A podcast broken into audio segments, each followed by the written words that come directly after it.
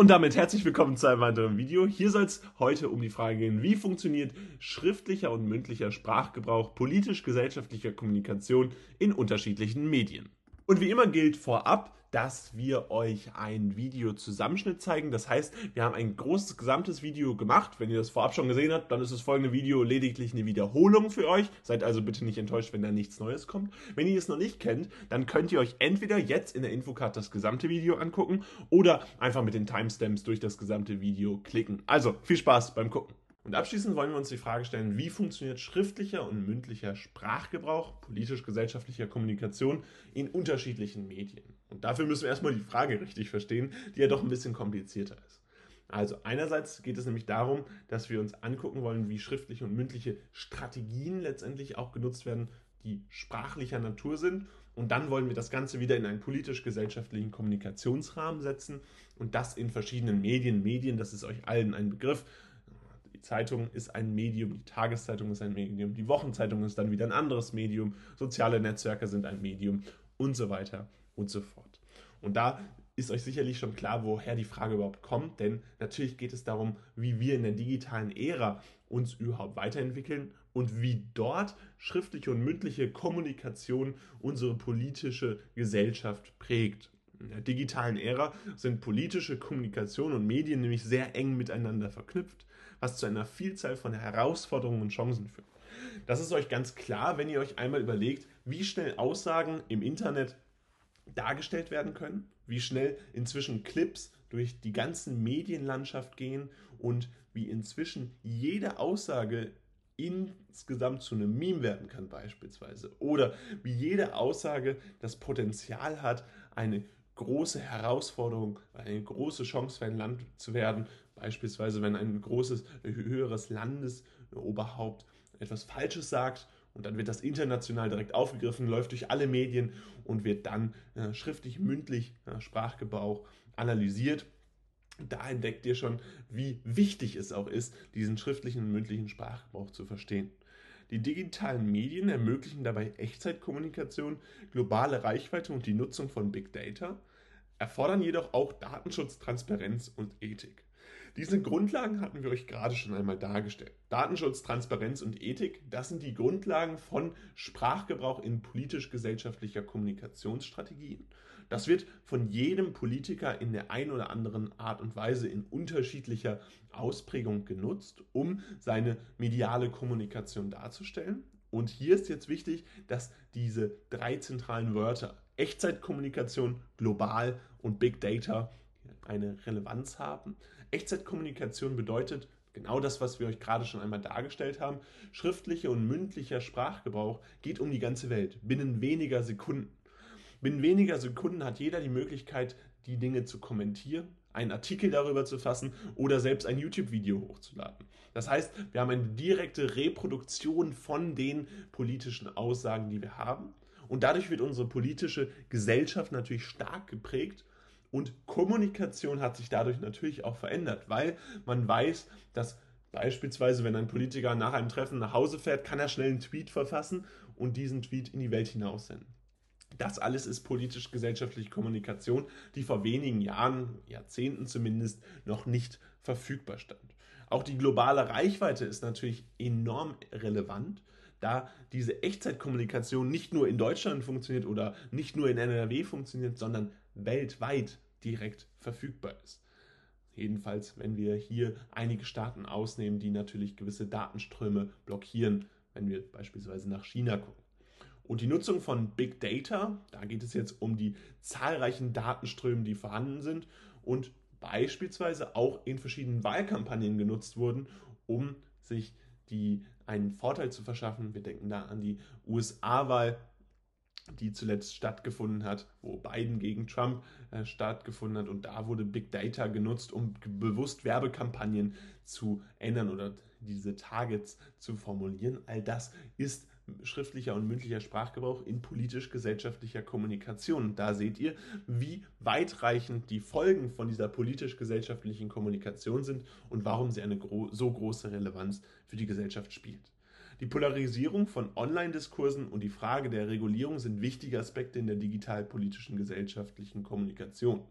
Das heißt, wenn wir uns fragen, wie funktioniert das alles, dann funktioniert das nur, indem auch ständig eine Regulation dieser verschiedenen Online-Medien und auch der lokalen Medien stattfindet. Das heißt, dass nicht wild Fake News beispielsweise verbreitet werden. Das ist ein ganz großer Kampf, den sehr viele soziale Netzwerke gerade am Laufen haben. Das ist eine, ein wichtiger Teil des Diskurs, wenn es darum geht, wie man schriftlichen und mündlichen Sprachgebrauch in politischer, gesellschaftlicher Kommunikation integriert.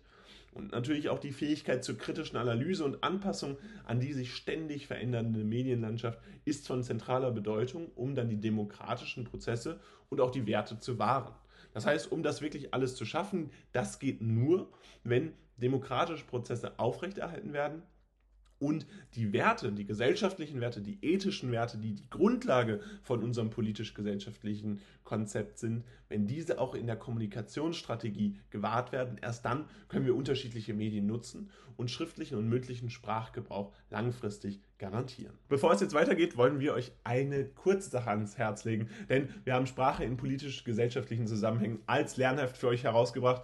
Das heißt, das neue Lernheft umfasst wirklich alles, was ihr für den Deutschunterricht braucht und wenn ihr euch damit ganz intensiv auseinandersetzen wollt, gerade fürs Abitur natürlich super hilfreich, dann haben wir jetzt eine super Sache für euch, denn es gibt 25% Rabatt auf dieses komplette Heft. Erster Link in der Videoschreibung mit dem Code Abitur25 bekommt ihr dort jetzt Rabatt. Und ansonsten gibt es da natürlich auch ein komplettes Heft rund um Deutsch. Das heißt, wenn ihr euch aufs Abitur in Deutsch vorbereiten wollt, dann gibt es da ein großes Abiturpaket. Auch da 25% Rabatt mit dem Code Abitur25. Und jetzt geht es weiter nach dieser kleinen Werbung. Und jetzt wollen wir uns die Frage stellen, was sind sprachliche Merkmale politisch-gesellschaftlicher Kommunikation? Und grundsätzlich sind sprachliche Merkmale politischer, gesellschaftlicher Kommunikation natürlich beeinflussend, wie die Wahrnehmung von politischen Themen und die politische Kultur stattfindet. Das heißt, um eine politische Wahrnehmung von Themen zu haben und auch eine Kultur in der Politik zu verstehen, muss man verschiedene sprachliche Merkmale analysieren. Und interessanterweise weisen viele verschiedene Sprachen, sprachliche Gegebenheiten, die in dem politisch-gesellschaftlichen Kommunikationsfeld stattfinden, auch immer wieder gleiche Sachen auf. Die sprachlichen Merkmale politisch-gesellschaftlicher Kommunikation umfassen dabei die Rhetorik, das Framing, die Tonalität, Zielgruppenanpassung, den Fachjargon, Euphemismen, Argumentation, Angriff und Klarheit. Diese Elemente beeinflussen dabei, wie politische Botschaften vermittelt und verstanden werden. Und um euch das jetzt nochmal ein bisschen klarer zu fassen, fragen wir uns erstmal, was ist die Rhetorik? Das ist letztendlich die Sprachfähigkeit, die alles umfassend auch zum Beispiel die Grammatik einschließt, die Wörter, die ich benutze, das Framing, in welchen Situationen ich bestimmte Sachen wiedergebe. Das heißt, wenn ich etwas in einen positiveren Kontext setze, dann frame ich es positiv. Wenn ich etwas in einen negativeren Kontext setze, dann entsprechend negativ und kann dadurch natürlich auch beeinflussen, wie der Zuhörer oder der Leser bestimmte Dinge wahrnimmt. Die Tonalität. Wenn ich jetzt ganz hell spreche und total aufgeregt bin, dann bekommt ihr das Gefühl, dass es hier um was richtig Wichtiges geht. Und wenn ich jetzt ganz langsam spreche, dann merkt ihr, oh, so interessant ist es gerade alles nicht. Und dann geht es natürlich auch um die Zielgruppenanpassung. Beispielsweise ich duze euch, weil wir in einem Alter sind. Wir versuchen uns gegenseitig hier was beizubringen. Wir versuchen gleich zu lernen. Und wenn jetzt beispielsweise gesiezt werden würde, dann würden wir eine etwas förmlichere Beziehung haben. Der Fachjargon soll beweisen, wie tief man in ein Thema verwurzelt ist. Dabei, und das ist jetzt ganz interessant zu sehen, haben diese einzelnen Punkte immer miteinander zu tun. Der Fachjargon hat unmittelbar etwas mit der Zielgruppenanpassung zu tun. Wenn ich nämlich einen zu starken Fachjargon verwende, kann das dazu führen, dass nur noch Wissenschaftler und Wissenschaftlerinnen überhaupt verstehen, worüber ich gerade rede. Und das wäre dann auch wiederum eine Zielgruppenanpassung. Und so ist es mit allen Dingen, die hier immer wieder aufgeführt werden. Sie haben alle untereinander etwas zu tun.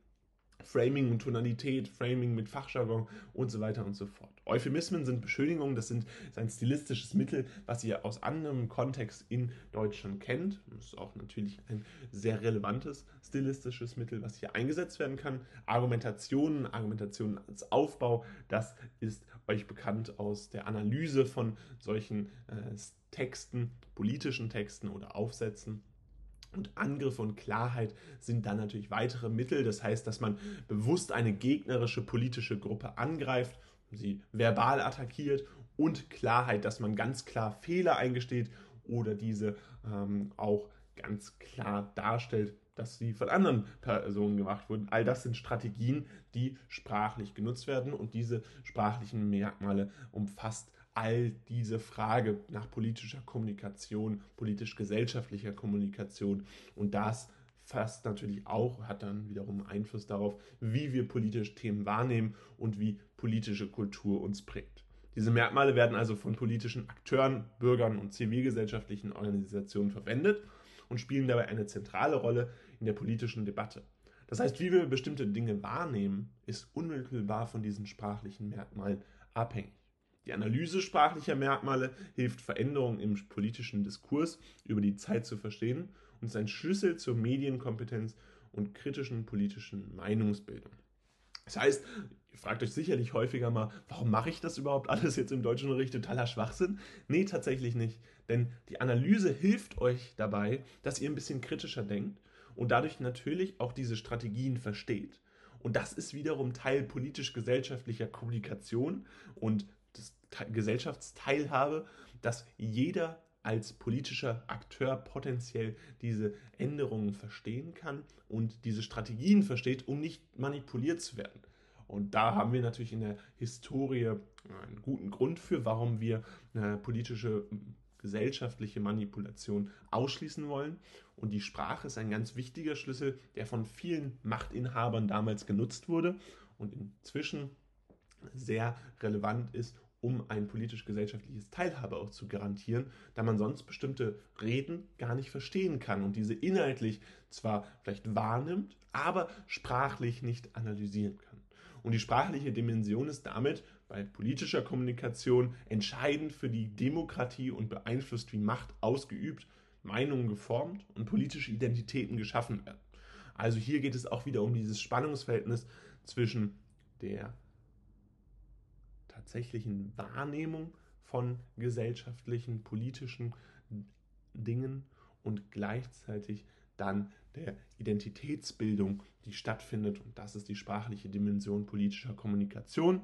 Und daher ist es von großer Bedeutung, diese Merkmale kritisch zu hinterfragen und zu analysieren. Das ist genau das, was ich gerade meinte. Es geht darum, dass man eine kritische politische Meinungsbildung zulässt. Das heißt, dass alle Akteure stets immer komplett offen gegenüber den anderen Akteuren sind und dadurch ist es dann möglich, eine zivil, zivilgesellschaftliche Organisation durchzuführen und letztendlich, das ist das große Ziel natürlich hier, auch alle an diesen Teilhabe zu garantieren. Und damit soll es auch gewesen sein von diesem Video. Wir hoffen, ihr konntet einiges lernen im Thema Sprache in politisch-gesellschaftlichen Zusammenhängen. Falls es so ist, lasst gerne ein Abo und ein Like da. Und ansonsten würden wir uns freuen, wenn ihr das neue Lernheft mit 25% Rabatt auscheckt. Erster Link in der Videobeschreibung mit dem Code ABITUR25 bekommt ihr jetzt 25% Rabatt auf dieses Lernheft. Und das hilft euch sicherlich sehr viel. Also checkt es aus, dann sehen wir uns beim nächsten Mal wieder. Haut rein und ciao.